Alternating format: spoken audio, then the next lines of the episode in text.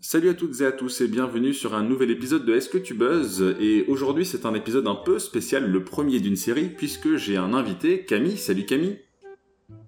Hello, bonjour tout le monde et un épisode qui est consacré à la série Buffy the Vampire Slayer, traduit un peu moins bien en français par euh, Buffy contre les vampires, une série sortie en 1997 et terminée en 2003, créée par euh, Joss Whedon et qui a été la rédemption d'un film sorti 5 ans plus tôt, aussi intitulé Buffy contre les vampires ou Buffy tueuse de vampires. J'ai déjà lu les deux versions, je pense, en français qui a été réalisé par euh, Fran Kuzui, euh, qui aura été productrice de la série avec son mari cinq ans plus tard, donc aux côtés de Joss Whedon. Euh, mais avant de vous en parler plus en détail, générique.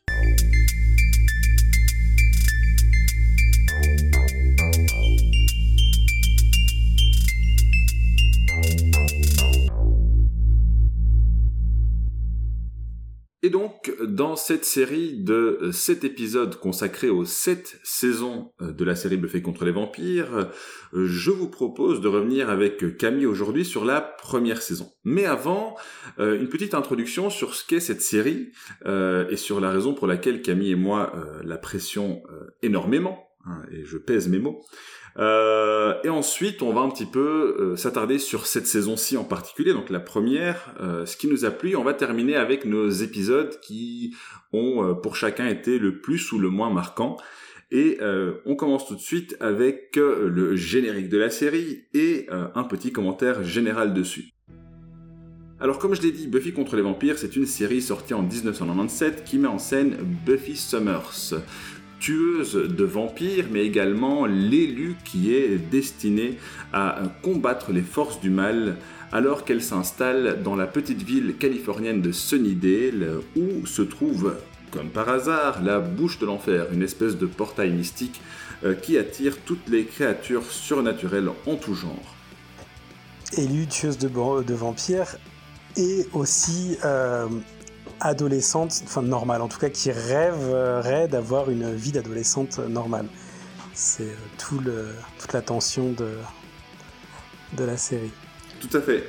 Et euh, je pense qu'on va justement commencer par euh, la raison pour laquelle cette série nous, nous plaît tellement, et je pense que tu as mis le doigt sur le, le premier point, à savoir le fait de ne plus avoir déjà un un héros mais une héroïne, et surtout, et surtout une héroïne adolescente, euh, c'est-à-dire qui doit jongler entre cette euh, énorme tâche qui pèse sur ses épaules et aussi euh, le, fait de devoir vivre une vie d'adolescente, ce qui, comme tout le monde en conviendra, n'est pas une chose déjà facile pour des adolescents ordinaires.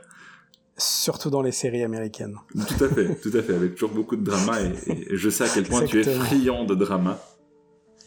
Mais donc, euh, je t'en prie, euh, je te laisse enchaîner. Qu'est-ce qu'il y a dans, Buffy de manière générale, hein, on entrera dans le détail plus tard, mais qui, euh, qui te plaît tellement? Alors déjà, faut savoir que comme je pense l'immense majorité des, gens qui, qui ont connu cette série, je l'ai connue à la télé quand j'étais moi-même adolescent, et ce que j'appréciais à cette époque, c'est pas forcément ce que j'apprécie maintenant. Enfin, dans le sens où je voyais pas forcément les, les mêmes choses. Euh, mais moi, dans mes héros d'enfance et d'adolescence, euh, donc voilà, il y avait Buffy, il y, avait, il y a aussi encore euh, Spider-Man. Alors pourquoi j'aime en parler Parce que c'est un peu la même chose. Ils avaient ce côté où à la fois c'est ils sont ils sont très forts, ils, ils, sauvent le monde, ils ont des, ils ont des pouvoirs super cool, on aimerait bien se mettre à leur place, mais en plus, et ça aide justement à, l'identification, à s'imaginer à leur place. Ce sont pas des euh, Superman ou des euh, Mulder et Scully, des gens qui, sont très très loin de, moi, enfin ou de ce que j'étais à l'époque, euh, c'est-à-dire aussi voilà des adolescents très humains avec des problématiques très humaines et avec et qui pouvaient raisonner avec moi. Des problématiques d'école, de, famille, d'amis, d'amour. Et donc ça, ça m'a beaucoup plu, je pense, euh, à l'époque. Plus, bon, bien évidemment, tout le, folklore de, de, vampires, mais, mais pas que. Buffy se bat contre une sacrée ménagerie. Euh, donc ça, c'est vraiment moi ce qui m'avait marqué à l'époque. Dans ce que j'y vois aujourd'hui, que je ne remarquais pas consciemment avant, mais sans doute que ça, ça a infusé aussi, c'est euh, que c'est une série qui est à mon sens, très finement écrite dans, dans ses personnages et surtout dans le, dans le développement des personnages, des relations. Euh, c'est une série qui ne prend pas son spectateur pour, euh, pour un idiot euh, et, dans le sens, et aussi qui, qui s'assume, qui va s'auto-référencer. dans Buffy, il y a une continuité assez incroyable qu'il y avait pas forcément tant que ça, il me semble, dans les séries de l'époque.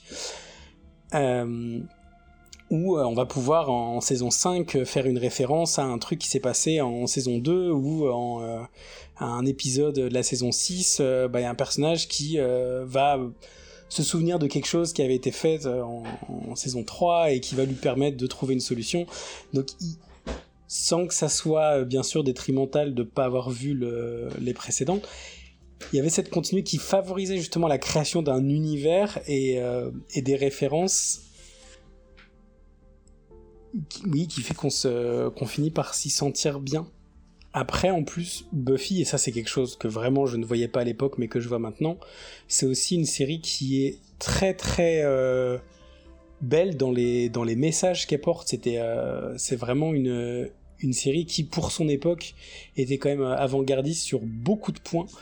Et euh, alors vu aujourd'hui, forcément, il y a des choses qui ont tellement infusé dans la culture des séries que ça, quelqu'un qui la découvrirait aujourd'hui ne remarquerait peut-être pas et ne, verrait peut-être pas le génie que nous on a pu y voir. Mais euh, mais oui, c'était une série euh, très féministe et pas de manière grossière et maladroite comme on peut le voir aujourd'hui. Euh, Wonder Woman. on n'a rien entendu. on n'a rien entendu, mais ça tombe bien, je n'ai rien dit.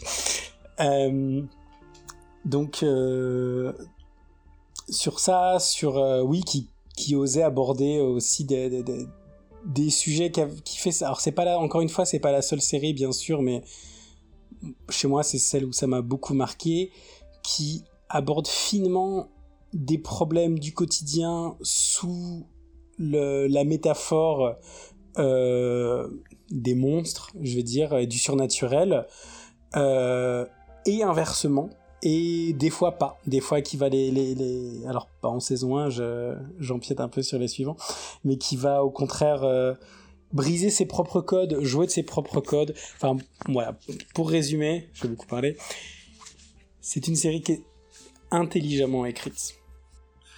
Euh, écoute, euh, pour les gens qui n'ont pas vu la série, ils ne s'en rendent peut-être pas compte, mais tu as dit beaucoup de choses en fait euh, en, peu de temps. difficile de rebondir sur tout, mais effectivement, je pense que c'est une série qui est intelligemment écrite. Là-dessus, je te rejoins globalement, et, pas seulement dans, les thèmes qu'elle aborde, dans les propos, jusque dans les dialogues. On aura l'occasion d'y revenir. Je trouve les, dialogues savoureux. Chaque fois que je revois la série, il y a des il y a des bêtes répliques à des moments vraiment parfaitement anodins. Donc je me dis, ah tiens, j'avais oublié cette réplique, en fait, elle est vraiment géniale. Et euh, je pense que ça, ça contribue à la force de la série. Il y a un truc que tu as dit au début, euh, sur lequel je suis entièrement d'accord, c'est euh, l'identification. C'est-à-dire que euh, dans une série héroïque, puisque c'est de ça qu'il s'agit, hein, il y a vraiment un, récit héroïque, un peu euh, tragico-dramatique, mais héroïque malgré tout, on a des personnages auxquels on s'identifie. Euh, faut dire que avant, avant les années 90, euh, donc dans les années 80, euh, on avait déjà un boom euh, d'œuvres avec des adolescents et des adolescentes, mais surtout des adolescents en tant que personnages principaux. Hein. On, pense aux grands classiques de l'époque du cinéma comme les, les, Goonies, Retour vers le futur et compagnie. dans les années 90, sur le petit écran, on avait des Sauvés par le gong, Parker Lewis, mais c'était à chaque fois humoristique, un peu potache. on n'avait pas vraiment un récit héroïque avec des personnages auxquels on pouvait s'identifier. Donc je trouve que l'exemple de Buffy, mais aussi de, de Spider-Man que tu as cité, sont, tout à fait euh, pertinents. Euh, et euh, ont, ont, contribué, je pense, à créer un genre. Je pense que le plus gros héritage de, Buffy, il est là. Moi, c'est la théorie que je défends, la, thèse que je défends, c'est qu'en fait, plein de séries plus modernes et plus grossières, hein, je reprends l'adjectif que tu as utilisé, et qui fonctionnent sur les, mêmes codes euh, sont pour moi des émules de Buffy. toutes les séries mettant en scène ces problématiques-là. Je pense à, Smallville, qui est quand même sorti euh, plus de dix ans après. Euh, à, d'autres séries comme Teen Wolf, hein, un peu plus récent, ou Vampire Diaries. Ce sont des séries qui reprennent ces codes-là. Et alors je sais pas si elles existeraient ou non sans Buffy, mais on, retrouve vraiment tous les codes de Buffy qui étaient inédits à l'époque. C'est-à-dire le fait de jongler entre un récit héroïque et euh, la, vie d'adolescent, par exemple, le, drama de l'adolescence. Euh, et, je pense que rien que pour ça, l'héritage de Buffy est à saluer. Tu voulais rebondir? Euh, je voulais rebondir, mais j'ai pas d'exemple précis qui me vient en tête. Mais tu citais donc Smallville, Vampire Diaries, Teen Wolf, qui sont des séries qui mettent aussi en scène du supernaturel et slash ou du super héroïque.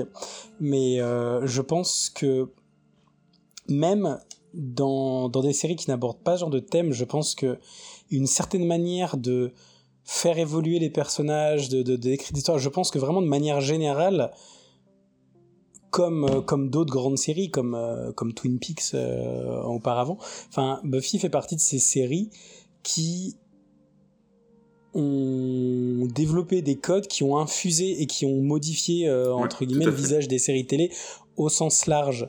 Et euh, alors la représentation, tu disais effectivement, je ne sais pas s'il y avait peut-être d'autres contre-exemples avant, mais moi je n'en je n'en vois pas.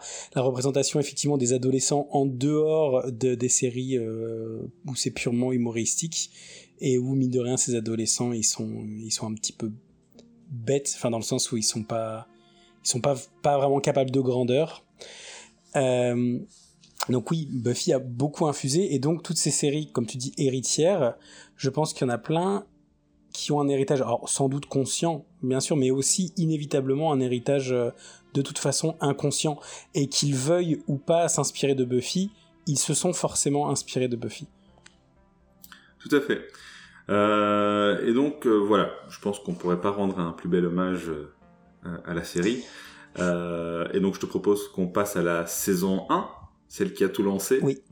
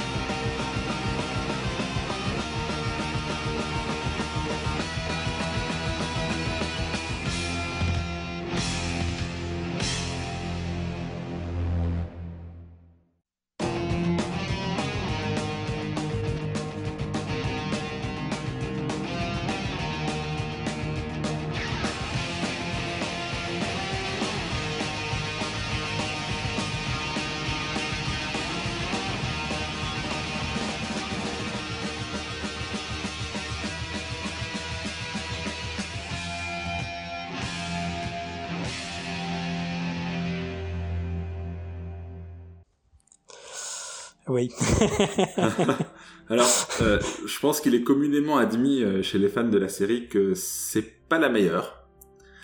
Euh, et après l'avoir revue pour la xème fois, je, je confirme, c'est pas la meilleure saison. Et en même temps, chaque fois que je me replonge dedans, comme je le disais il y a un instant, j'y trouve des choses qui me, alors me surprennent pas, euh, mais me permettent de me rappeler certaines choses de manière très agréable, des choses que j'avais oubliées, parce qu'à chaque fois je me dis ah zut, je vais devoir repasser par la moins bonne des saisons, euh, et en fait il y a des choses quand même qui sont toujours très chouettes, même les épisodes qui me plaisent le moins ont, vraiment leur petit moment de gloire, et, rien que pour ça je dis j'ai encore une fois chapeau à, l'écriture, mais globalement cette première saison, euh, ce que moi j'en pense, ben c'est que c'est jamais facile d'être le premier. euh, c'est pas facile de lancer quelque chose. Et je trouve que malgré ça, cette première saison s'en sort bien. Euh, elle s'en sort bien, surtout si on, se, on se, resitue dans l'époque euh, et avant qu'on connaisse la suite. parce que je pense, je sais pas si c'est ton cas, mais moi c'est pas la première saison que j'ai vue en premier. moi j'ai commencé par la 2 ou 3, je pense. Alors moi je saurais pas te dire à l'époque par quelle saison j'ai commencé parce que je n'étais pas un spectateur assidu. Quand, quand je tombais dessus, je regardais et, et j'aimais beaucoup. Mais je serais incapable de de te dire euh, quel bon déjà il faut savoir que j'ai une très mauvaise mémoire et donc moi je redécouvre vraiment des choses en la en la revoyant euh, mais en plus voilà à l'époque euh, quand je tombais dessus j'appréciais mais je, je, c'était pas de manière suivie et typiquement s'il y avait un épisode de partie tu pouvais être sûr que j'allais avoir vu la deuxième sans la première ou l'inverse. mais donc pour resituer un petit peu, donc euh, on a déjà un peu pitché euh, la série. La première saison, eh bien, c'est euh, Buffy qui arrive à, Sunnydale, hein, une petite bourgade californienne. Elle vient de Los Angeles, où elle avait, je pense, la vie rêvée d'une adolescente populaire avant de découvrir, malgré elle, qu'elle était la tueuse de vampires. Et euh, après un incident où elle aurait euh, brûlé un gymnase plein de vampires, elle est euh, virée de son école parce qu'évidemment elle ne peut pas dire qu'elle a tué des vampires et que donc elle a fait ça pour le bien commun. Et donc elle emménage avec sa mère à Sunnydale où elle espère dans un premier temps avoir une vie d'adolescente normale avant de se rendre compte qu'en fait non, elle va devoir se replonger dans la lutte contre les forces du mal, d'autant qu'elle vient d'emménager sur la bouche de l'enfer. Donc voilà, cette première saison, elle permet vraiment, elle permet vraiment à, Buffy euh, de, se construire euh, en tant que, tueuse et donc de, construire le récit de la tueuse aux yeux du, spectateur. Euh, elle rencontre Xander et Willow, qui sont deux. et Giles. et alors j'y arrive bien sûr. Je, tu sais bien que je laisse le meilleur pour la fin. mais Xander et Willow, donc deux autres adolescents qui sont au, sens caste sociale lycéenne euh, des losers, euh, avec qui elle s'entend finalement très bien, euh, et qui vont découvrir sa véritable, alors c'est pas vraiment sa véritable identité, mais ce qu'elle fait de ces soirées, on va dire, et avec qui elle se lie profondément d'amitié, et comme tu l'as dit, Rupert Giles, qui devient son observateur, c'est-à-dire un, une espèce de mentor euh, dont j'ai déjà d'ailleurs parlé dans un précédent, épisode du podcast euh, et pour qui j'ai une profonde sympathie qui est, euh, qui, est incarné par un acteur énorme, j'y reviendrai, mais qui va donc lui servir de, mentor et bah, qui l'observe et l'entraîne afin d'en faire une, une, meilleure tueuse. Et donc l'enjeu principal, si tu veux, je te laisse décrire l'enjeu principal de cette saison, euh, oui, euh, bah alors je, bah, je, reviendrai après, mais euh, je voulais aussi parler autour de la saison de la saison 1. Mais l'enjeu de cette saison, c'est donc le, le, le, big bad, le, grand méchant de la saison, c'est le maître, qui est le, le plus ancien vampire dont, dont on ait connaissance, en tout cas, qui est enfermé sous terre par une espèce de barrière magique. Les autres les autres euh, vampires, même les autres humains, enfin les autres créatures, ont l'air de pouvoir passer sans souci, euh, mais lui, en tout cas, en est prisonnier. Et il est dit que, euh, par des prophéties, que s'il sort, lorsqu'il sort, il ouvrira donc la, fameuse bouche de l'enfer et ça sera l'apocalypse, la fin du monde puisque les démons, l'enfer, tout ça donc pourront se répandre euh, sur Terre. Un, thème récurrent dans Buffy, hein, la fin du monde. Euh. La fin du monde, alors c'est euh, le gros enjeu de, de cette première saison et c'est vrai que ça sera un thème récurrent et comme je le disais, la série maîtrise ses codes et se joue de ses codes et Tout à fait. pas dans cette première saison mais plus tard effectivement ça sera un petit peu un running gag du euh, quoi encore euh, la fin du monde euh, genre, voilà la, la, la, routine pas quotidienne mais presque.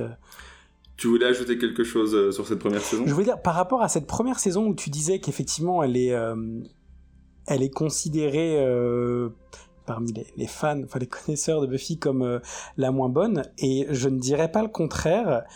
Euh, mais donc pour euh, remettre dans le contexte, c'était, je la trouve en dessous en, termes de réalisation, c'est la première vraie réalisation donc de, de Joss Whedon qui, qui avant ça avait été scénariste, mais pas, pas réalisateur.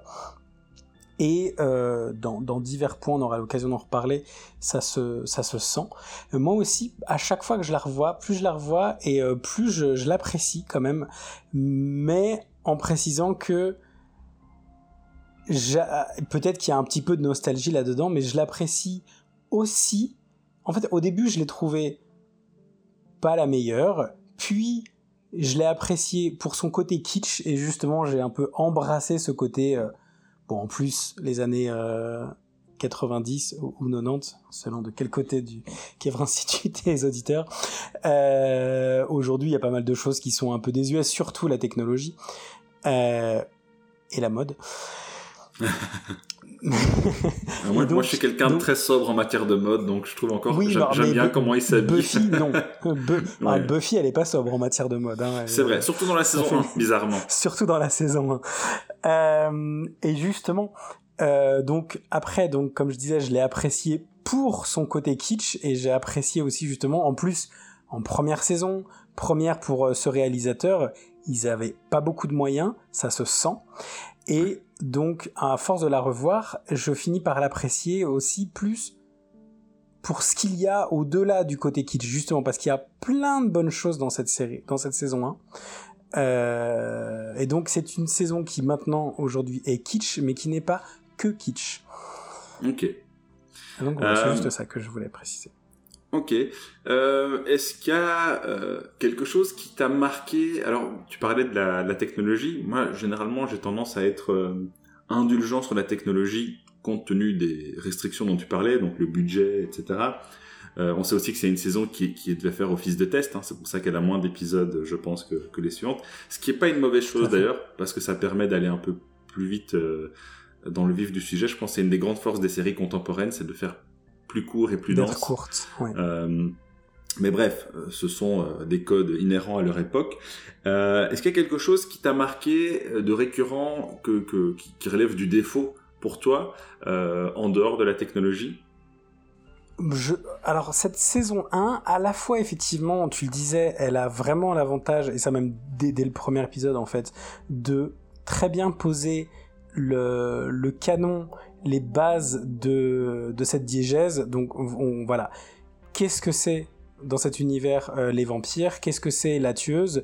Qui est Buffy, son, son quotidien, ses, ses, aspirations, ses contradictions, ses problèmes. Pareil pour tous les personnages, tout va être très cadré. Et en même temps, en termes de, de format de série, je trouve qu'on sent qu'elle euh, se cherche.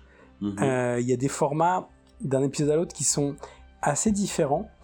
Euh, et on, sent qu'il y a une recherche dans la, dans la formule. Euh, j'y reviendrai euh, plus tard quand on parlera de nos, de nos tops. Mais ça, quand je parlais de, de, la technologie, alors ça n'est pas un défaut. C'est juste que je pense que pour des gens d'aujourd'hui, si oui, faire découvrir la, la série aujourd'hui à des adolescents, c'est le côté ridicule encore une fois, pas des, effets spéciaux, mais euh, les ordinateurs qui ont, des, qui ont des écrans, bon bah nous on a connu ça, hein, des énormes écrans où euh, une photo elle est par 5 pixels de côté sur 5 pixels de côté. J'exagère bien sûr, mais euh, à peine. À peine, à peine. Ouais. je veux dire, c'est dans ce sens-là en fait où cette technologie a, a, un côté ridicule. Je parlais de la technologie dans la diégèse et pas pas les moyens et les effets spéciaux de l'époque que d'ailleurs je trouve pas si j'avais un souvenir d'effets spéciaux plus ratés que, que ça. Euh... Je pense notamment à un, épisode avec une, une religieuse géante qui dans ma tête était kitschissime à souhait et à la revoir euh, alors peut-être que voilà, euh, j'avais mis la barre tellement bas que je n'étais pas, oui, ça, pas déçu en la revoyant. Je pense que c'est ça. Euh, chaque fois qu'on se regarde, chaque, fois qu'on regarde cette série, on se dit euh, vraiment, tiens, on va retomber là-dedans. Ah, ouais, la, première saison et en fait finalement ça passe mieux. même si pour moi cette montre religieuse, voilà, ça, elle passe quand même difficilement, mais mais après voilà, c'est les animatroniques. Moi je trouve que c'est un truc qui a beaucoup de charme. Même les écrans PC qui ressemblent à des grosses boîtes en carton gris. Pour moi, ça fait partie du charme, donc donc ça va. Mais je comprends tout à fait ce que tu veux dire. Alors moi, je vais je vais attirer ton attention sur un truc qui moi m'a embêté dans cette première saison, mais qui est récurrent. Donc c'est pas forcément lié à un épisode. C'est mhm. une mauvaise maîtrise du hors champ. Euh, je vais te donner, enfin, pas forcément quelques exemples, euh, enfin si, j'en ai un. Euh, tu as un épisode où il y a un élève qui s'est suicidé, c'est un personnage, c'est un figurant, et comme on sait en Amérique, les figurants ils peuvent mourir, tout le monde s'en fout. mais donc c'est un, un, gars qui s'est suicidé, il est dans une salle de classe, il me semble que c'est Buffy ou Willow, peu importe, qui entre dans la classe, c'est Buffy. Euh, de la manière dont la scène est, filmée, nous, en tant que spectateurs, on ne voit pas le corps qui est pendu parce qu'il est hors champ. Mais à cause de la configuration de la, de la classe, Buffy, dès qu'elle rentre dans la classe, elle devrait le voir. Or, elle ne le voit que quand nous, on voit le, euh, le corps. Ou alors, elle le voit et ensuite la caméra tourne pour qu'on le voit aussi. Et euh, et ça, par exemple, c'est un truc qui a, que j'ai constaté plusieurs fois dans cette saison. Euh, comme je viens de commencer la 2 et que ça fait longtemps que je l'ai pas vu, je vais pouvoir voir si euh, s'ils ont gardé cette, cette petite tare ou pas. Euh, J'en doute, j'espère en tout cas. Mais ça arrivé plusieurs fois et ça m'a fait tiquer parce que c'est dans, dans un de mes derniers épisodes de, Tubeuse, je parlais de, de la main des scénaristes espèce de, de, pirouette. Ici, clairement, l'objectif, c'est de faire monter euh, l'intensité et la tension, euh, pardon, euh, au moment où Buffy va voir le corps. Mais le problème, c'est qu'elle le voit techniquement beaucoup plus vite que nous. Et donc ça, c'est le genre de maladresse que j'ai constaté. Et pour moi, ça, ça participe aussi au, fait que la série se cherchait, comme tu dis, elle se cherchait pas seulement en matière d'écriture et de code, mais aussi simplement en termes de, de réalisation. Euh, et euh, Encore une fois, je vous disais, hein, c'est le premier, la première fois d'après sa filmographie Wikipédia, je ne suis pas un expert de Joss Whedon, euh, c'est la première fois qu'il était réalisateur. Alors attention, la majorité des épisodes n'ont pas été réalisés par Joss Whedon. c'est vrai. Donc euh, je, doute même d'ailleurs. Je ne sais pas à quel point les autres réalisateurs étaient. Euh, je ne sais pas à quel point les autres réalisateurs étaient aussi euh, des vétérans du milieu ou au contraire des petits jeunes à qui on donnait leur chance. Oui. Après voilà, c'est le genre de truc comme tu dis qu'on voit beaucoup plus tard parce que ce sont des questions, on va dire, dans lesquelles je suis un peu plus versé aujourd'hui. Et étant mmh. gosse, ça marchait très très bien et, et je m'en foutais complètement. Mais c'est un truc qui m'a fait qui m'a fait tiquer et qui et du coup qui a attiré mon attention sur la réalisation euh, qui de toute façon, dans mes souvenirs, s'améliore clairement euh, dans les saisons suivantes. Eh bien, c'est intéressant, c'est quelque chose que moi je n'avais, je n'avais pas remarqué. Euh... J'aurais du mal à définir comme tu l'as fait euh, quelque chose de précis comme euh, gestion du hors-champ, mais de manière générale, je trouve que cette première saison, on sent effectivement que euh, la réalisation est, n'est pas encore très expérimenté. Alors, ça dépend, c'est variable d'un épisode à un autre, et maintenant, effectivement, je n'avais pas pensé à ce détail, mais effectivement, que tu le dis, il y a eu plusieurs réalisateurs, et donc ça, ça a dû jouer. Mais voilà, des fois, des, euh, le rythme est pas toujours très, très bien maintenu. Euh, le oui, la, gestion de parfois de, la découpe temporelle et des, timings. Euh. Il, y a, des choses effectivement où on sent des fois qu'il fallait faire euh, tout tenir, je pense surtout au, dernier épisode, où il fallait faire euh, tout tenir dans, dans un format, dans un certain temps limité, et donc les fois les, les choses se passent très vite, on a l'impression qu'il a manqué quelques scènes. Euh, donc oui, elle j'aurais du mal, comme je disais, à pointer comme toi des éléments comme ça spécifiques, mais globalement, cette première saison, sans le... On sent qu'elle n'est pas faite par des, réalisateurs euh, vraiment vétérans. Par contre, euh, il y a quand même des... Euh, des idées, des recherches, enfin, je trouve que sur, sur certaines scènes, on, on sent qu'il y a eu voilà, des, des envies de tester des, des choses en, en termes de, mise en scène. et, ça participe aussi de, de ce sentiment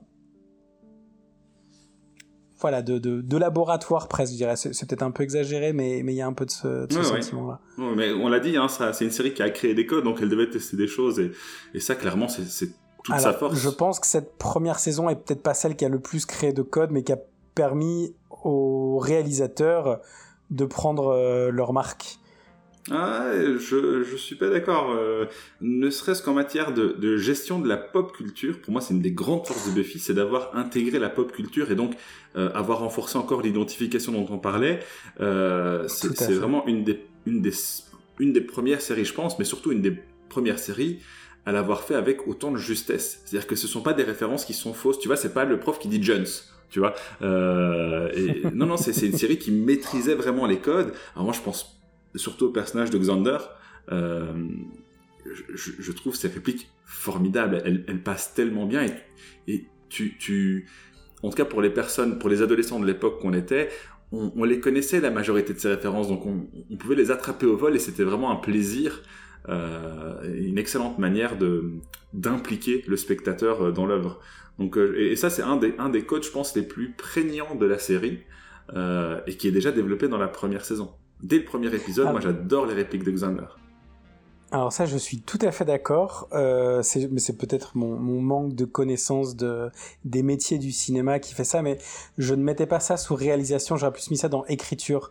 Par réalisation, j'entendais vraiment la notion de des mises en scène, du cadrage, de euh, voilà quand est-ce qu'on coupe, comment on monte. Bon, bah, même si. Oui, non, tu as raison. Ok, autant pour moi. Mais alors que ce dont tu parles, c'est de l'écriture. Et alors ça, je suis d'accord que sur l'écriture, c'est dès cette première saison, c'était euh, très très bon. Non, tu as raison. Alors après, Ça, ça, ne fait pas tout, encore une fois, et c'est d'ailleurs sans doute pas le seul le seul scénariste dessus. Je sais même pas à quel point il, est, il était scénariste.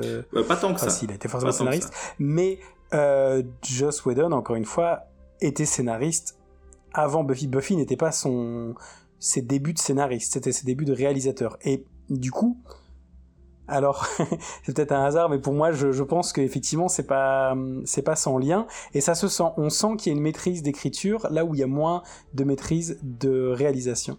Je, très vite, en fait, pour euh, l'information, euh, si je ne dis pas de bêtises, il a réalisé un épisode de la saison, et c'est le dernier, et il en a écrit cinq ou six, euh, je pense, Just Whedon. Euh, mais oui, tu as raison. Euh, effectivement, quand je parlais des codes, c'est vrai que moi j'inclus l'écriture, mais on était en train de parler de la réalisation, donc effectivement c'est pas la même chose. Et clairement, on, verra à la suite euh, des saisons que que la réalisation s'améliore. Mais passons donc euh, au au top et flop de la saison. Je t'avais demandé de retenir trois épisodes qui t'avaient pas plu ou qui t'avait moins plu ou qui t'avait frustré ou qu'importe, tu nous expliqueras. Et euh, trois épisodes qui t'ont euh, davantage euh, plu que le reste. je te propose de, commencer et j'enchaînerai après. On va commencer par les flops, hein, on garde le meilleur pour la fin. Très bien.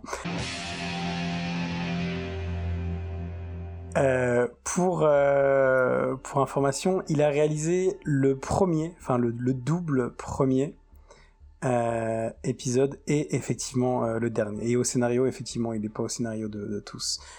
Je triche, j'ai Wikipédia sur le côté. Mais euh, comme tu m'as demandé, tout à fait, mon... Alors du coup, j'ai appelé mon, flop 3.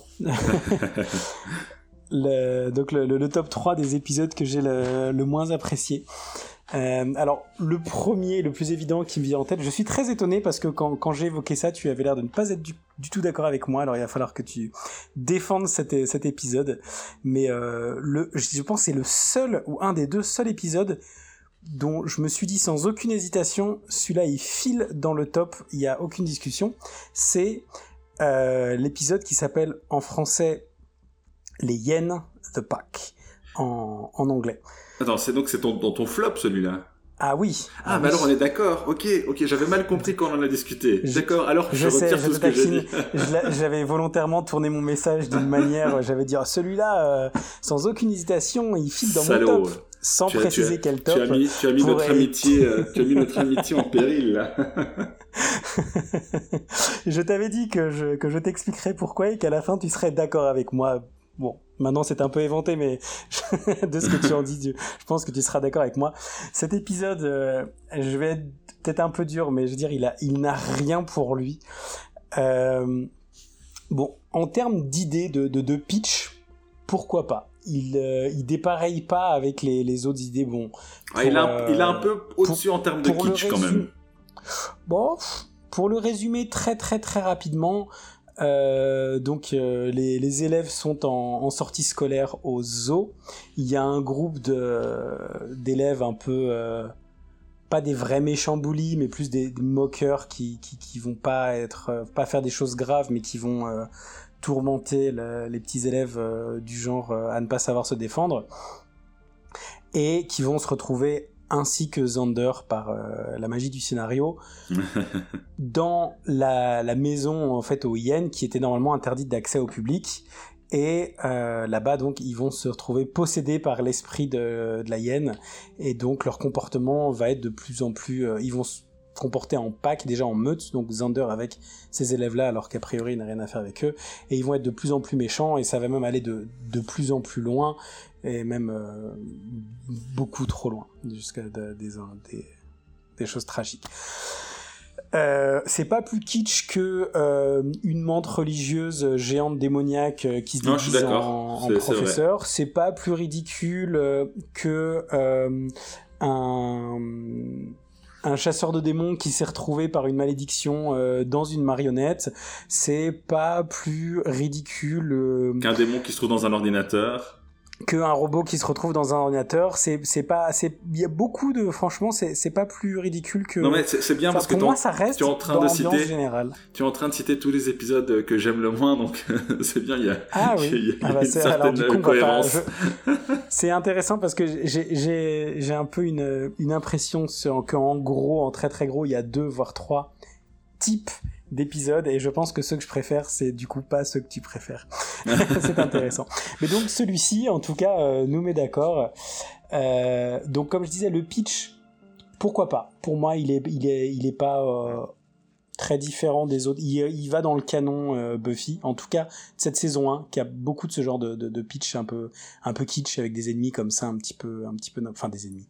Des méchants du jour un peu n'importe quoi euh, mais en termes de, réalisation, euh, il n'y a, a rien qui va. Il est globalement très mou, il gère très mal euh, sa, montée en tension, son avancée dans le dans l'enquête de Buffy et du reste du gang pour comprendre ce qui se passe et ce qui arrive à Xander et aux autres il y a, ah, je me souviens cette scène de torture complètement atroce.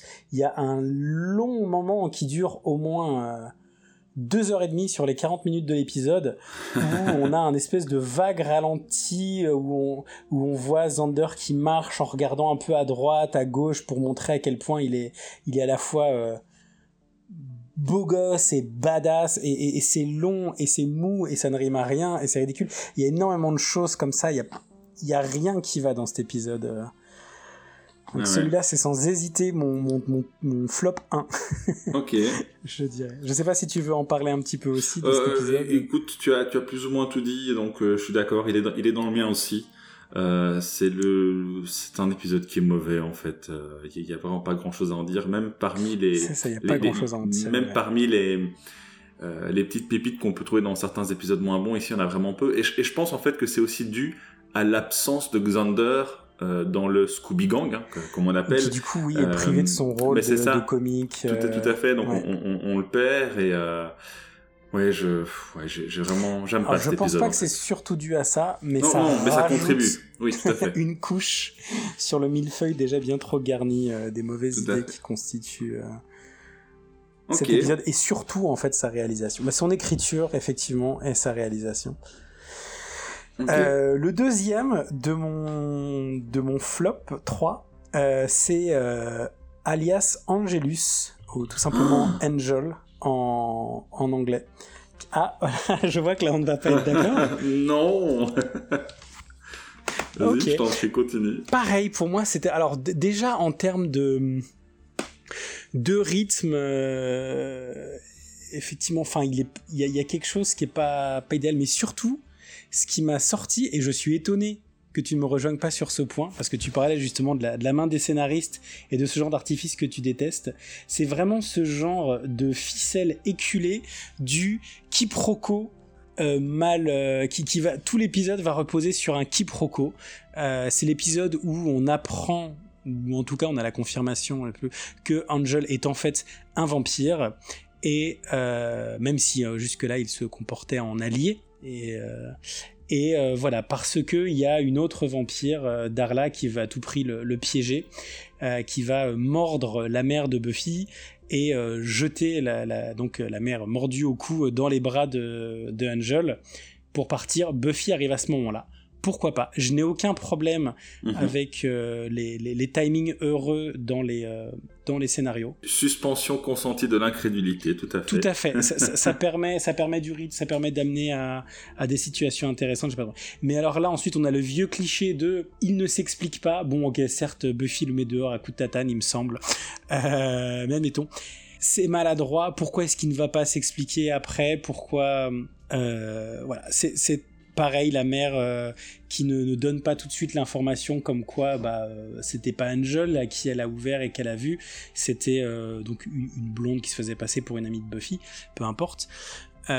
Et ensuite, quand Buffy donc veut aller tuer Angel et qu'ils vont se retrouver donc dans un lieu où ils sont tous les deux et ils vont se battre euh, pour laisser un espèce de faux suspense de ah est-ce qu'en fait il est méchant alors qu'on sait très bien que non et pourquoi est pourquoi est-ce qu'ils se battent? Il y a aucune raison puisqu'il a juste à lui dire attends c'est un malentendu, laisse-moi m'expliquer, mais non.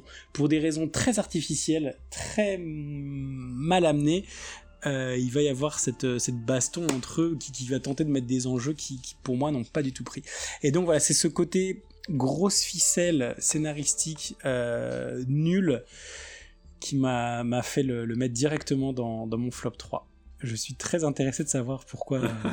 non, alors moi, il, est, il est, dans mon top euh, et pas dans mon flop, mais en fait, en réalité, je suis d'accord avec euh, euh, avec ce que tu dis, effectivement, on retrouve cette fameuse, cette fameuse main des scénaristes. Euh, merci d'utiliser mes propres arguments contre moi. Hein. Euh, mais euh, déjà, on est 20 et des poussières en arrière. Je suis donc plus indulgent avec ce genre de code à cette époque. Mais je suis aussi biaisé, en fait je suis biaisé parce que je connais la suite de la série, et c'est donc rétrospectivement que je vois cet épisode, et en fait, autant je suis d'accord sur le fait qu'il y a un malentendu, autant j'y donne une interprétation, alors j'extrapole, hein, je, je l'assume entièrement, euh, je pense que la réaction d'Angel se tient euh, dans la mesure où euh, Angel est en lutte perpétuelle contre le démon qui est en lui et contre tout ce qu'il a fait, puisque c'est tout le principe. C'est un, c'est un vampire qui a récupéré son âme, non pas euh, pour vivre euh, heureux comme les autres humains, mais pour euh, devoir faire face à tous les crimes absolument abominables qu'il a commis, parce que c'est un des vampires les plus vicieux euh, qui nous est présenté dans la série, en tout cas son, son pendant euh, qui n'a pas d'âme. Effectivement, ça, on ne le sait pas à ce moment-là. De, Tout à fait, on série. ne le sait pas. On, enfin, ou, ou, en tout cas, on le, on le brosse très très brièvement. Et donc, je suis complètement biaisé parce que connaissant l'histoire d'Angel, euh, je, je n'arrive pas à me dire autre chose qu'en fait là Angel, il a presque envie parce que un, il est attiré euh, par Buffy, euh, ce qui ne fait qu'ajouter à son malheur, à sa frustration parce que c'est un vampire. Euh, il est tourmenté par euh, toutes les atrocités qu'il a commises et donc quelque part je me dis en fait il a envie de se faire tuer par, par Buffy et donc ça l'arrange ce malentendu. et quand je le vois comme ça, je trouve cet épisode génial. Alors, euh, il, a plein de défauts d'écriture, mais euh, cet aspect-là de l'épisode, euh, je le trouve beaucoup plus intéressant. Quand bien même, enfin parce que je, je, veux bien croire que euh, rétrospectivement, enfin au regard de la suite de la série, on, on puisse voir ça, même si au moment où il était écrit cet épisode, je ne suis pas sûr que tout, à fait, tout, tout ça a été aussi bien détaillé. je suis tout à fait d'accord. Quand bien même, dans la manière dont c'est, en fait, encore une fois, c'est comme pour le premier, enfin premier était mal écrit, mais je veux dire, ce n'est pas le, ce n'est pas le, j'ai pas de problème avec le pitch de, de l'épisode, j'ai pas de problème avec son écriture dans les grandes lignes, j'ai un problème avec la manière dont ça a été euh, écrit, dans le sens où vraiment, quoi, les, les, scènes et les dialogues ont été euh, euh, écrits, et avec la manière, voilà, dont c'est, euh, au sens large, réalisé. parce qu'un épisode qu'on résume en Buffy va découvrir que Angel est un vampire, elle croit qu'il s'attaquait à sa mère, elle va elle est mortifiée parce que elle, euh, elle, a des sentiments pour lui, enfin elle craque pour lui et que, c'était un allié. Euh, elle va être un peu en, conflit intérieur, mais elle va quand même décider d'aller le tuer et au final euh, le quiproquo va être levé. Effectivement, pourquoi Angel ne l'a pas levé plus tôt? Parce que il est coupable et quelque part, effectivement, hein, son âme lui a été rendue pour le tourmenter. C'est une punition euh, et, c'est dans sa personnalité d'ailleurs quelque part qu'entre il a un côté un peu masochiste, euh, Angel. Et euh, dans les grandes lignes dit comme ça, ça, ça marche. Mais dans la manière dont ça a été fait, je, n'y ai pas cru du tout. J'ai trouvé ça maladroit, vraiment maladroit. Voilà, c'est le mot. Euh, c'était fait de manière maladroite. Oui, je comprends. Et je répète, il y a, d'autres défauts dans cet épisode. Le simple fait que que le personnage de Darla, qui va finalement être surtout exploité après sa mort. Euh... Enfin voilà, il y, a peu d'enjeux dans cet épisode. Je, je, je, suis en fait assez d'accord, mais comme je dis, quand je, je lis l'épisode tel que je le lis, euh, je lui trouve un, un intérêt. Euh de mon point de vue indéniable. Euh, et alors il y, a une petite chose que j'adore dans cet épisode qui me fait marrer à chaque fois. Euh, à la fin, euh, Buffy et Angel s'embrassent, actant paradoxalement de cette façon qu'ils ne peuvent pas être ensemble. et Angel lui dit qu'il a mal euh, et elle, elle lui dit ouais, je sais, en mode, euh, je, te comprends. elle s'en va. Très, très et, et, en fait, c'est parce qu'elle a une croix autour du cou que Angel touchait pendant qu'il l'embrassait, qu'il l'a brûlé. Donc lui disait littéralement qu'il avait mal, et elle disait oui, ne t'inquiète pas, ça passera parce qu'elle pensait qu'il faisait référence à sa peine de cœur. Euh... Ça, ça c'est vraiment de l'écriture de, de, de, de Buffy. Ça, c'est vraiment le style. tout à fait. Buffy qui effectivement qui fonctionne très pas bien. Pas toujours encore, enfin pas toujours dans, cette saison 1, mais qui est vraiment les, prémices, effectivement, ça, ça va vraiment faire partie de la patte euh, Buffy, ce genre de, ce genre de dialogue, oui. Effectivement, cette scène est très très bonne. Et c'est pas parce que je le mets dans le flop que je pense qu'il y a tout que tout est acheté dans cet épisode. Hein, moi, oui, bien sûr, comme j'ai dit, hein, il y a des trucs intéressants dans chaque épisode, euh, euh à part peut-être de, Pâques. Mais je t'en prie, ton flop numéro 3. Flop numéro 3, ça a été plus dur pour moi de, de mettre un, un, épisode en numéro 3. Je te dis, ça, c'est les, les, deux précédents, c'est les deux où, sur lesquels j'ai pas hésité à me dire que ça irait dans un de mes deux tops. Euh, pour l'ensemble de mon top 3 et, euh, et, pour ce dernier du top du flop 3, ça a été, euh, ça a pas été aussi évident, mais quand même sans, sans ex et du coup après, après réflexion mais quand même sans hésitation euh, le dernier de mon flop 3 même s'il n'est pas catastrophique c'est le tout premier épisode. Bienvenue à okay. Sunnydale partie 1 ou Welcome to the Hellmouth puisque le titre est bien meilleur en anglais. Pourquoi? Parce que autant cet épisode effectivement est très efficace dans sa manière de poser la situation, c'est-à-dire qu'on est un, un, spectateur, enfin si on se remet dans la peau, hein, euh, qui évidemment, c'est le premier, ne connaît rien, ni au personnage, ni aux enjeux, ni à l'univers, euh, ni, à rien de, de, de, oui, de, de Buffy. Ça va poser tout ça très efficacement, mais là, ça sent l'amateurisme, quoi. Vraiment, c'est mou, c'est lent, c'est mou et lent et c'est mou et c'est lent surtout. Euh, c'est pas il y, y, a rien d'innovant enfin en termes de mise en scène aussi enfin c'est ça c'est très plat. Ok. Même si, parce que j'ai je, je, regardé, j'ai enfin réussi, euh, grâce à notre euh, marathon Buffy, à toi et moi, j'ai enfin réussi à convaincre après des, des, années et des années, j'ai enfin réussi à convaincre ma femme de regarder Buffy avec moi. Et comme cet épisode, c'est un des rares, hein, qui il est en deux parties, et donc il se finit sur un cliffhanger, à la fin, elle m'a dit, quoi, ça se finit comme ça? Bon bah non, on va, on va regarder la suite.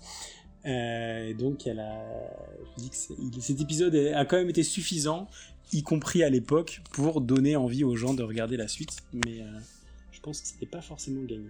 Mais écoute, c'est très intéressant parce que moi, c'est précisément pour ça que je l'ai mis dans, dans, mon top aussi. top, euh, top flop Non, non, dans mon top top.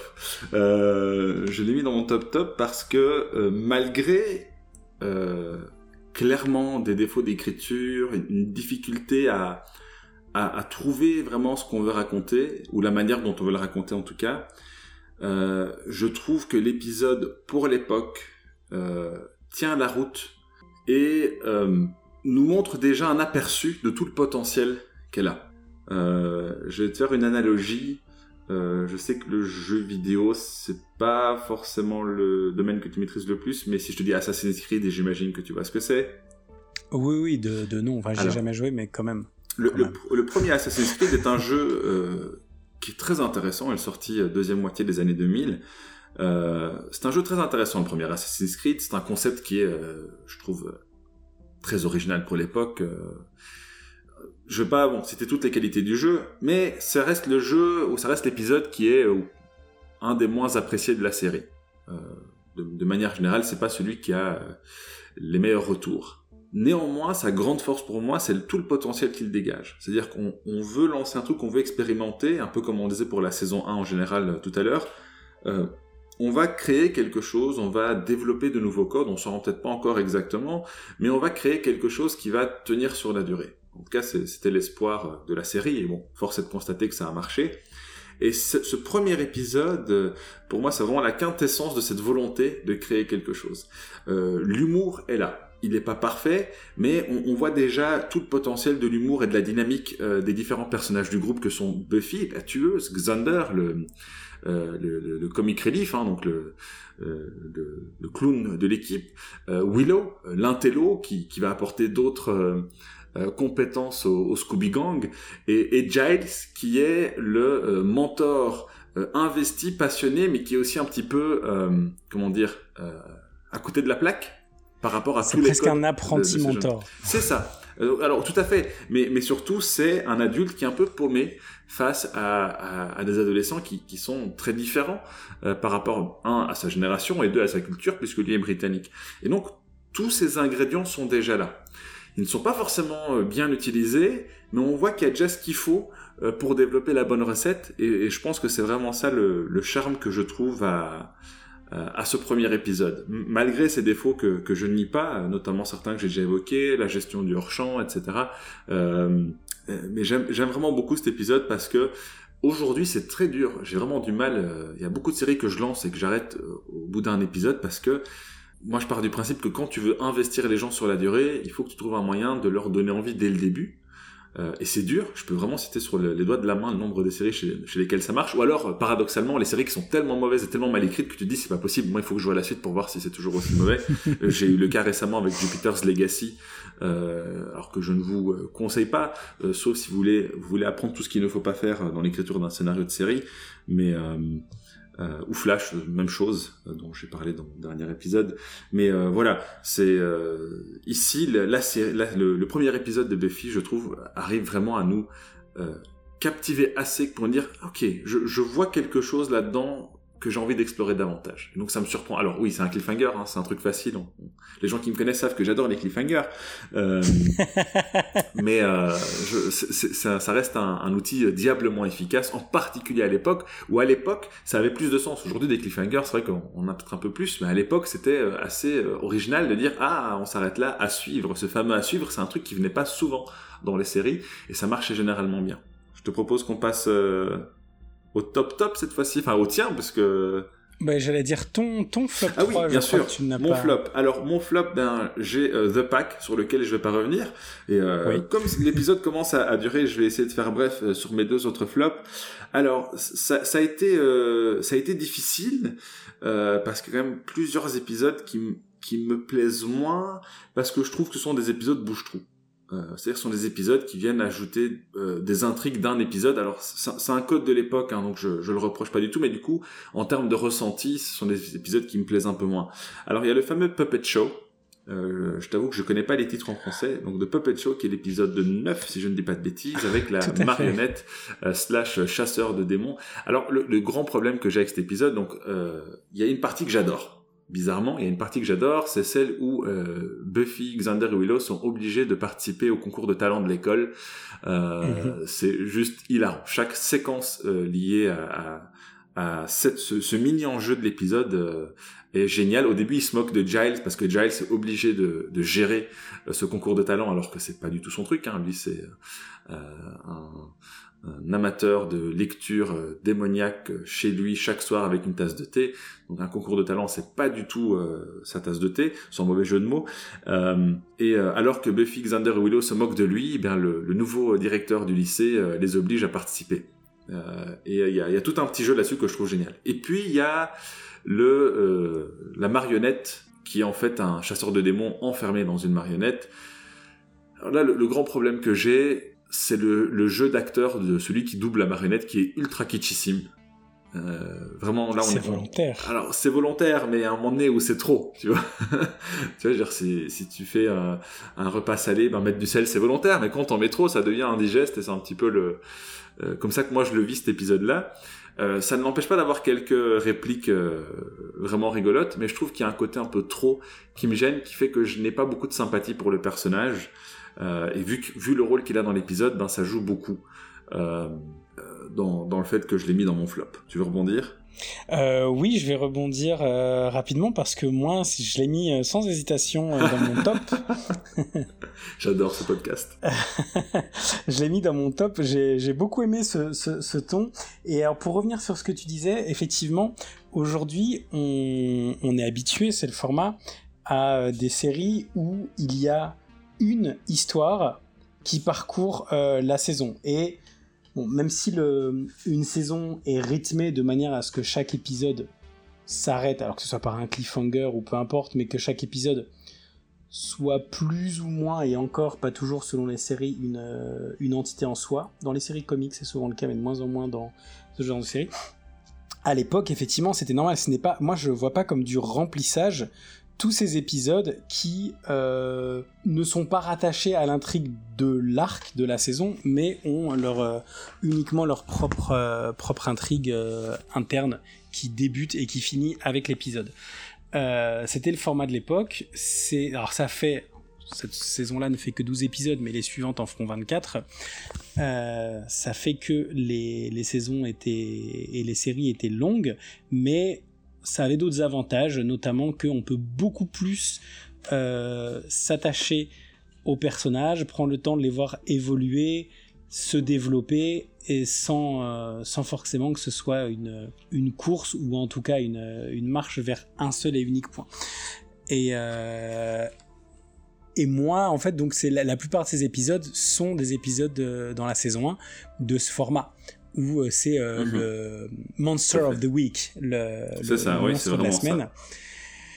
Et euh, donc ça, ça me pose pas de problème. Et celui-là, effectivement, est, très drôle, fonctionne pour le coup sur un quiproquo qui marche très bien, qui est pas sans défaut. Quand, comme je le savais moi, j'ai vu les incohérences, mais je pense que quand on découvre l'épisode la première fois, c'est très difficile de, de, les remarquer.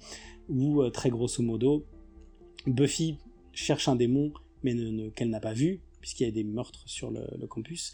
Elle pense que la marionnette c'est le démon et veut le tuer. Le démon cherche, euh, non, la marionnette pardon est un chasseur de démons et cherche aussi le démon. En ayant vu cette, euh, cette jeune fille qui a une force complètement euh, surhumaine, pense que c'est le démon et donc les deux vont se tuer jusqu'à ce qu'ils se rendent compte que bah en fait ils cherchent, ils sont dans le même camp, et donc ils vont. Ce, quiproquo-là, c'est une scène très drôle d'ailleurs. C'est un quiproquo, et qui pour le coup n'est pas du tout comme le quiproquo de euh, Angel euh, n'a pas euh, mordu la mère de Buffy. Celui-ci marche très bien. Tout à fait. je là-dessus, je suis d'accord. de gags, c'est très très fun. Le, combat final sur scène est, est très réussi avec les enjeux euh, alors même si on sait bien que Giles euh, ne, va pas mourir, mais euh, avec sa tête qui risque de se faire découper, enfin... Ça, pour, moi, cet épisode marche très très bien dans son rythme, dans son humour, dans, dans, dans, sa maîtrise justement de, de, de, de, ce quiproquo, dans les punchlines. Alors peut-être que c'est too much pour toi, moi ça ne m'a pas dérangé, il y, avait, il y avait pas trop de sel à mon goût dans ce plat-là. la seule partie que j'ai trouvée un peu inutile ou je pensais que c'était pas la peine de la mettre. C'est et c'est le seul épisode de toute la série où euh, le générique sera en split screen avec en moitié le générique qui défile et à côté euh, une scène qui continue à se jouer et qui est donc euh, bah, puisque c'est un talent show et que Buffy, Xander et Willow ont été forcés d'y participer, on voit leur piètre prestation. Mais c'est génial, il est génial ce passage. Qui, est drôle, qui est drôle, mais qui est le, principe, c'est qu'effectivement, ils sont nuls et que c'est mou et qu'ils y arrivent pas bien. Et c'était un tout petit peu trop bien fait à mon goût, parce que c'était nul, c'était pas bien fait. Et je me suis, j'ai ressenti comme ce que sont censés ressentir les gens dans le public, les parents qui regardent. Je me suis ennuyé, j'ai trouvé ça long. Euh, pour information, donc cette euh, cette explication de pourquoi est-ce que ce il y a ce split screen je ne me souviens plus très bien du, détail, mais il y, a, une raison spécifique qui avait été expliquée. J'en profite pour faire une micro-pub pour un autre podcast qui s'appelle Pourquoi Buffy c'est génial, euh, que je vous recommande très très très très très très très très très très chaudement. On leur dit coucou. Euh, vous appréciez la, série, euh, où le, but c'est qu'il commente l'épisode pendant qu'il le regarde et donc l'intérêt c'est de le, éventuellement de le regarder en même temps que moi j'écoute ça quand, quand j'ai à faire des tâches qui ne requièrent pas mon, cerveau à côté donc je ne vois pas l'épisode mais comme je les connais j'arrive à suivre et donc c'est il s'attarde beaucoup sur toutes les anecdotes tout ce qui était extérieur dans la série je veux dire bah là c'est tel réalisateur, c'est aussi le réalisateur qui a fait tel épisode. Ah tiens, là euh, en fait euh, ils ont dit dans une interview que ça en fait c'était à cause de ci ou ça. Et donc c'est là qu'ils expliquaient euh, que c'était le seul épisode avec un split screen avec des choses qui se passent pendant le générique pour une raison que j'ai complètement oubliée mais si ça vous a intrigué, allez voir l'épisode. moi, j'attendais, j'attendais que tu me donnes la raison maintenant. Désolé, ce sera du teasing parce que j'ai une mémoire euh, pathétique. Mais euh, du coup, tu iras enfin voir pourquoi Buffy c'est génial. Ça va. Ouais, j'ai déjà regardé un petit peu, mais c'est assez long. Bon après je dis ça en même temps nous on, commence à être un peu long sur cet épisode aussi. Donc ah non c'est un spécial c'est un hors série c'est ça. Mais bon je, je, je rejoins dans les grandes lignes, ce que tu dis, euh, ça, ça, reste mon flop, mais euh, c'est pas pour ça que les épisodes sont euh, entièrement mauvais, comme on l'a déjà dit. Euh, c'est juste que là, le, le j'ai vraiment eu du mal à m'attacher au personnage euh, de la marionnette, et je pense que ça a pas mal joué. Et je pense. Attends, donc j'ai déjà donné euh, le pack. Puppet Show. Oui, encore. Ok, d'accord, encore un. Eh bien, le euh, I Robot You Jane, Moloch en français, je pense. Euh, l'épisode où un ancien démon qui s'attire les faveurs de jeunes esprits influençables devient un devient une machine en fait. Hein. Son esprit est lu par le scanner d'un PC, ce qui est assez ingénieux. Ça, je trouve que c'est vraiment ingénieux en termes d'écriture et euh, du fait qu'il est dans la machine. Mais c'est un méchant euh, très fade, je trouve, dans lequel euh, voilà, qui, qui, n'inspire pas le danger. Autant le, le, démon, le véritable démon dans l'épisode de Puppet Show, euh, je le trouve assez effrayant. Euh, autant celui-là, oui, j'ai, je, le trouve vraiment très fade. Euh, est très mou.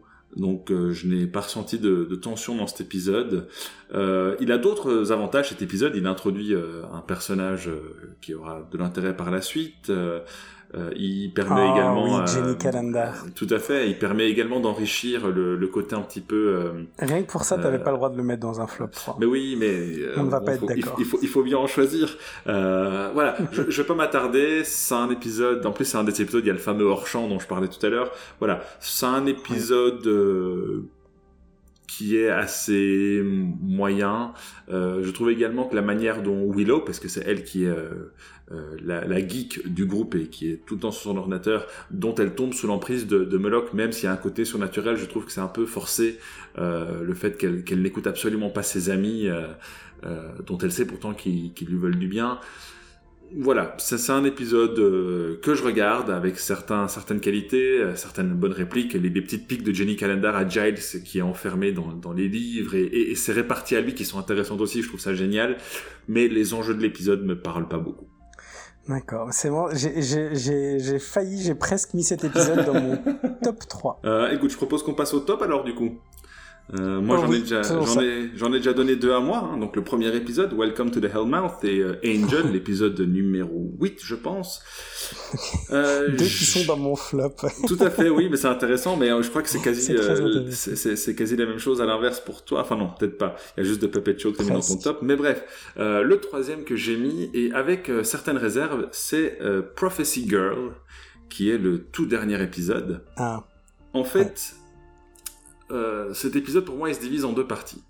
Il a sa première partie que je trouve géniale, vraiment. Il n'y a, rien dans la première moitié de cet épisode euh, qui me déplaît. Donc c'est l'épisode où euh, Buffy apprend qu'une prophétie annonce qu'elle va mourir euh, des mains du maître et que le maître va donc sortir de sa prison et qu'il va ouvrir la bouche de l'enfer. Et pour recontextualiser, c'est une adolescente de 16 ans qui apprend ça de la part de Giles, en fait, qui le dit à Angel, et donc elle l'apprend un peu par hasard. Et ça la touche, et la, scène où elle l'apprend, où, où, donc elle, elle se défoule, sur Giles et Angel, on pourrait presque penser avec une certaine, euh, de manière un peu injuste, mais totalement légitime du point de vue de Buffy qui a 16 ans et qui apprend qu'elle va mourir. D'ailleurs, elle leur dit, elle dit, j'ai 16 ans. Dit, euh, et, cette scène est vraiment euh, déchire le cœur, me déchire le cœur à chaque fois que je l'entends. Elle, le joue vraiment très très bien, Sarah Michelle Gellar, euh, cette scène. Et puis à la deuxième partie où on est en plein ta gueule c'est magique euh, et où euh, vraiment on pousse l'épisode vers sa conclusion. Euh, alors mm. l'exemple le plus frappant, c'est que donc finalement Buffy meurt bien pendant quelques minutes, mais elle meurt. et cette scène est, horrible parce que le maître, avant de la tuer, lui dit tu sais, les prophéties, elles sont assez vicieuses. C'est que ce que ne dit pas la prophétie, c'est que c'est parce que tu es venu à moi que je vais pouvoir me libérer. C'est ton sang qui va me libérer. Et ça, c'est vraiment le, la petite cerise sur, sur ce gâteau de frustration, euh, mais frustration mm. bienvenue euh, du spectateur qui, qui vit tout ça aux côtés de Buffy et qui, qui ne veut pas qu'elle meure évidemment. Et ensuite, euh, quand elle revient à la vie, elle se retrouve face au maître et hop, là, alors qu'il était capable de l'envoûter avant de mourir, là, il n'y a plus de soucis. Buffy arrive, lui pète la gueule et n'est plus sous l'emprise du maître. Et il n'y a rien qui l'explique. Alors on peut extrapoler et se dire c'est parce qu'elle est morte et qu'elle est revenue à la vie, mais fondamentalement ça, ça, ça n'explique rien euh, de manière crédible. Euh, et alors à la fin, euh, alors qu'ils viennent de se faire attaquer par des vampires, qu'ils ont failli mourir, qu'il y a un, un monstre abominable qui est sorti du sol de la bibliothèque, puisque la bibliothèque se trouve sur la bouche de l'enfer, tout le monde part au bal en faisant des blagues. et je sais que c'est une des forces de, de Buffy, mais là je me dis, vous aurez quand même pu accuser le coup. Euh, parce que ce qui vient de se passer, c'est pas anodin. Vous n'avez pas juste euh, battu un, monstre ou un démon lambda euh, pour pouvoir vous permettre de, reprendre tout comme si de rien n'était. Et donc ça, ça m'a vraiment dérangé dans cette deuxième partie. Mais la première est tellement bonne et constitue que tu l'as quand même mis dans ton dans tout à fait ah non dans ton top du coup dans mon top ouais non c'est mon top c'est mon top ah top et c'est vraiment dû à cette première partie qui est, d'une justesse et qui pour moi recense tout ce qui est bon dans Buffy. Je, ouais, je, je savais que cet épisode n'allait pas finir dans mon top, effectivement parce qu'il a des, petits problèmes, euh, mais euh, je suis d'accord qu'il y, a quand même du, très bon dedans. Et euh, quand je disais plutôt dans le podcast que euh, on sent qu'ils étaient contraints par mhm. le, le, temps. Euh, je pense que là, effectivement, c'est à cet épisode surtout que, que je pensais. Et, euh, et effectivement, elle, euh, elle meurt, et c'est ce moment où on arrive vraiment au climax. Très bien. Et après, qu'elle se relève. Alors, j'aime bien parce que pour, pour Angel et euh, pour, les, pour défendre l'épisode Angel, tu, tu étais capable d'extrapoler énormément autour, mais pour celui-là, tu ne veux pas. Alors, c'est pas ça, c'est que je n'ai rien qui me permette d'extrapoler. Là où dans Angel, j'en ai. Ici, ici, il n'y a rien qui m'explique. Euh, comment elle aurait pu euh, ne plus être sous l'emprise du maître, par exemple on, peut assez facilement comprendre, pour moi, c'est un peu dit entre les lignes que, enfin, ce passage, cette mort, l'a transformé, l'a euh, quelque part libéré de, quelque chose, l'a, l'a fait atteindre peut-être un, état de tueuse supérieur. Effectivement, c'est pas dit, mais, donc, mais on, voit bien qu'il y a un avant après cette mort. Mais par contre, effectivement, après, ça va trop vite. ce qui m'a le plus marqué, c'est ce encore une fois, en termes de, réalisation, c'est tellement mal fait. Il y a ce, moment donc où euh, coincé dans la bibliothèque, il y a donc euh, Giles, Cordelia, Willow, euh, Jenny, il me semble aussi. Oui, elle est là. bref, qui c'est horrible. Et on a le plan sur Buffy qui débarque, ça coupe sec, il y a la musique oui, du générique oui, oh là là, C'est tellement maladroit, c'est tellement maladroit. et ensuite, ça, oh va très vite. Et je suis d'accord avec toi qu'effectivement, ils, c'était bien qu'ils finissent sur un ton léger du on fait des blagues, allez, on, on, va aller faire la fête. Mais je suis d'accord aussi que ça va trop vite. D'ailleurs, ça, ça sera un peu corrigé dans la saison 2. tout à fait, tout à fait. De mémoire. On en reparlera, mais, oui, oui, oui, c'est corrigé. Je confirme, j'ai déjà commencé la saison 2. Cet épisode a, quand même, pour le coup, vraiment, des... et encore une fois, on l'a dit, euh, c'était du coup, bah, de facto, le deuxième épisode réalisé par Joss Whedon. Peut-être que là aussi, là... peut-être que cet épisode aurait mérité d'être double. Eh bien, passons à ton top. Passons euh, à mon top.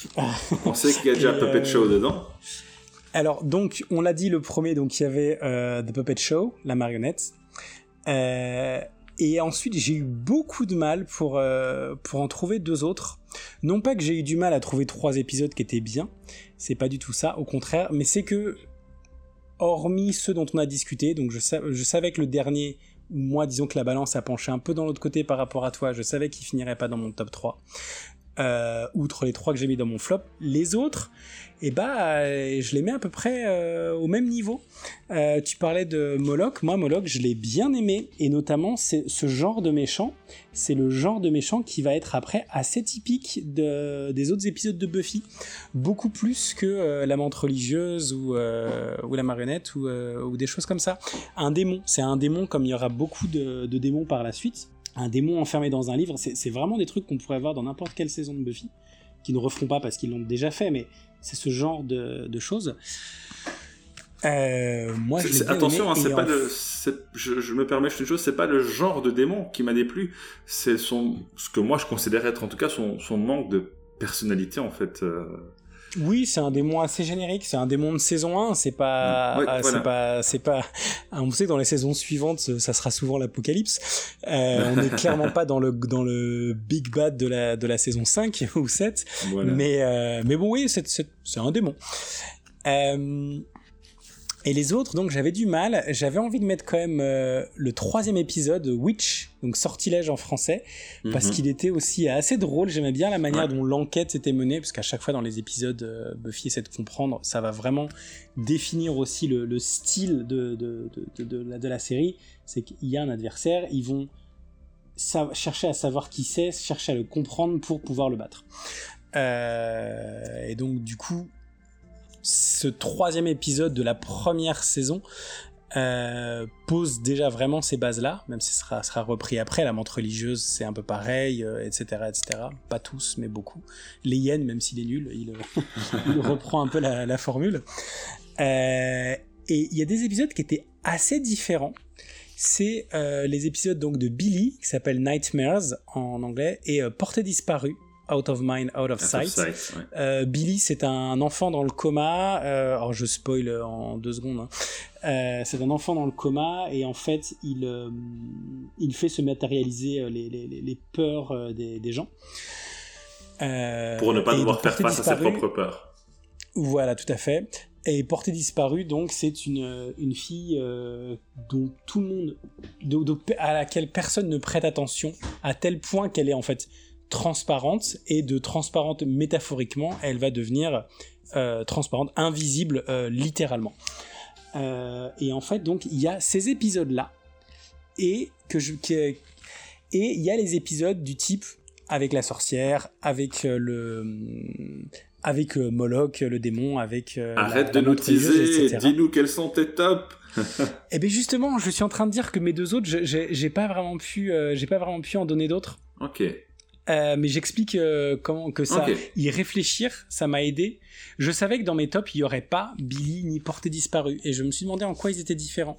Et en fait, j'ai l'impression que donc dans cette époque où c'est la saison 1 et la, série se cherche encore, il y a des épisodes donc qui ont vraiment une euh, une patte, si je puis dire, les, les, contes de la crypte.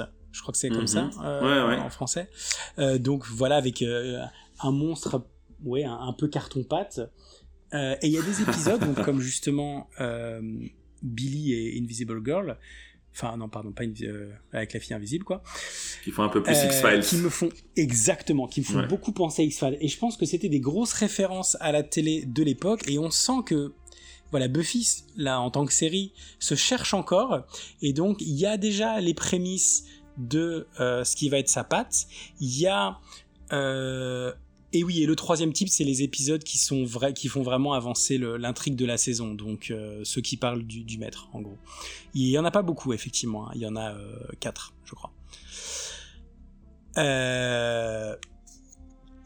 Et, et, donc voilà, donc moi les épisodes X-Files, m'ont moins plu, mais pas parce qu'ils sont moins bons, mais parce que c'est moins ma, préférence, en fait. Et euh, là où les épisodes plus Conte de la crypte m'ont plus plu, mais c'est vraiment une, question de goût parce que voilà, je te dis, j'aimais bien ce côté, ce côté un peu kitsch, ce côté comme ça un peu, un peu léger. Et mine de rien aussi, ça c'est très personnel, je suis plus proche d'un bestiaire de type des démons et des monstres que des choses un peu à la X Files justement. Euh, mais même, ça fait vraiment X-Files, même dans la, dans la mise en scène. Les, couleurs sont un peu plus désaturées, le, rythme, il y, a des passages comme ça un peu plus posés, euh, un peu plus contemplatifs, avec une, une musique de fond comme ça très légère euh, mais mais angoissante. C'est mhm, fin la, fin de Portée disparue où donc en fait cette fille invisible se fait embarquer par euh, ah elle est nulle cette fin. moi je, la trouve très mauvaise cette fin mais oui on est clairement dans eh ben, X-Files. elle fait très X-Files. Elle fait très très très X-Files. Et donc voilà je je n'ai pas pu compléter mon top mais à la place je t'offre cette réflexion que euh, la série se cherchait et oscillait vraiment entre ces deux pôles et que Buffy aurait pu pencher pour un côté beaucoup plus X-Files, euh, je pense que ça aurait été possible. Mais c'est finalement, c'est pas du tout la, voie qu'elle prendra. À mon goût, tant mieux. Mais euh, voilà mon non top 3. Ça fait beaucoup de choses dites euh, juste pour dire que t'as pas fait ce que tu devais faire en fait. Mais, que ça m'a fait réfléchir. mais très bien. Très bien. Écoute, il y, a, 22 épisodes dans la saison 2, donc là, normalement, tu devrais trouver 24. ton bonheur. 24, je pense que ça sera, ça sera plus facile de, de sortir 6 épisodes de 24 que de sortir 6 épisodes de 12. Ah non, tu as raison, 22. 22, 22, autant pour moi, c'est 22. Oui, il me semble que c'est 22 chaque saison. C'est euh... toutes, ouais, toutes. Parce qu'il me semblait que l'autre c'était la moitié. On, on ne vérifie absolument pas sur Wikipédia, mais oui, c'est 22 épisodes. Si, si, moi, moi j'ai vérifié. Aussi. moi, moi, aussi, j'étais ironique. Euh, Effectivement, je pense que ça sera plus facile. Je pense que dans la saison 2, ça va être très difficile de de restreindre à trois épisodes pour mon top. Mais bon, mes souvenirs sont flous, je, je verrai, je la redécouvrirai euh, grâce à toi et à ce marathon. Oui, euh, alors on, vous promet qu'on fera plus court au prochain épisode parce qu'on devra euh, pas réintroduire euh, la série parce que là je vois quand même qu'on a duré pas mal de temps. Alors bravo aux personnes Avec la courageuses. Magie du montage, tu vas faire un épisode de 20 minutes. Alors plutôt 1 heure et 20 minutes je pense que 20 minutes mais je C'est un épisode spécial. C'est un série.